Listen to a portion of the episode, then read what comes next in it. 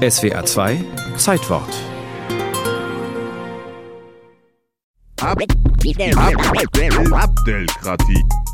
Deine Menschenwürde ist von unendlichem Wert. Mashallah. Auf seinem YouTube-Kanal bringt der deutsch-marokkanische Komiker Abdel Karim seinen Followern Grundbegriffe der Demokratie nahe. Denn Menschenwürde bedeutet, jeder einzelne Mensch ist von Natur aus genauso viel wert wie jeder andere Mensch. Sorry für alle, die bis gerade eben dachten, sie wären was Besseres. Abdelkrati heißt die zehnteilige Webvideoserie, die millionenfach angeklickt wurde und für die es sogar die goldene Kamera gab. Was man nicht sofort ahnt, entstanden sind die Clips im Auftrag der Bundeszentrale für politische Bildung. Hier erreichen wir natürlich vor allem Leute, die wir mit den klassischen Publikationen und Online-Dossiers eben nicht erreichen. Sagt Thomas Krüger, seit genau 20 Jahren Präsident der Bundeszentrale. Leute, die nicht so viel lesen, sondern die eher audiovisuell rezipieren.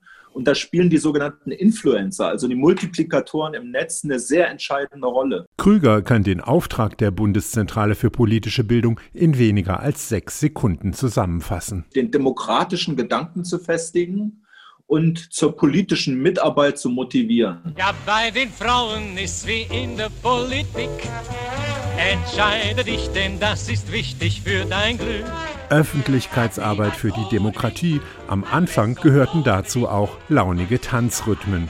Insbesondere freuen wir uns über eine Tanzplatte, die sich mit dem Wählen beschäftigt. Eine so fröhliche Tanzplatte, dass wir sie am liebsten den ganzen Tag in unserem Büro selbst tanzen wollen. Am 25. November 1952 wird die Behörde gegründet, die den nachkriegsdeutschen Demokratie bei und nahebringen soll. Sie heißt bis 1963 Bundeszentrale für Heimatdienst. Der inzwischen verstorbene Politikwissenschaftler Gerd Langgut war in den 80er Jahren ihr Präsident. Es gab ein Vorbild, das war die sogenannte Reichszentrale für Heimatdienst, im Frühjahr 1918 gegründet, noch von der damaligen kaiserlichen Reichsregierung, weil man wollte den Durchhaltewillen der Bevölkerung im Krieg stärken und wollte Kriegspropaganda-Parolen ausgeben mit Hilfe einer solchen Reichszentrale. Die Bundeszentrale versuchte es zunächst mit Würfelspielen und Preisausschreiben, dann mit Broschüren, Büchern und Filmen.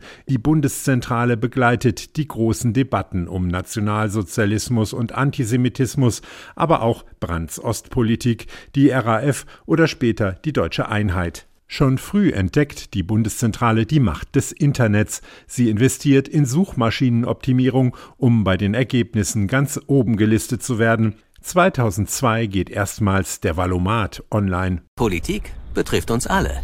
Sich bei der Wahl für eine Partei zu entscheiden, ist aber nicht einfach. Wer vertritt am besten, was uns besonders wichtig ist? Mit mehr als 80 Millionen Nutzern hat sich der Valomat zu einer festen Informationsgröße im Vorfeld von Wahlen entwickelt. Aufklärung und Hintergrundwissen liefert die Bundeszentrale heute ganz selbstverständlich über Messenger-Dienste, Social-Media-Kanäle oder Podcasts. Bücher druckt sie weiter, wenn auch deutlich weniger. Es ist so, dass wir von den Zehntausender Auflagen, die wir noch vor 15, 20 Jahren vorrätig hatten, mittlerweile auf Auflagen von 2.000 bis 3.000 runter sind. Aber die werden wir auch los. Die größte Herausforderung für politische Bildungsarbeit in Zeiten von Fake News und Filterblasen Wertschätzung vermitteln unter uns Bürgern und für unsere demokratische Kultur. Was heißt eigentlich für uns, in einer pluralen, heterogenen Gesellschaft zu leben? Wie hält man Unterschiede aus? Wie kann man ungestraft anderer Meinung als sein Nachbar sein?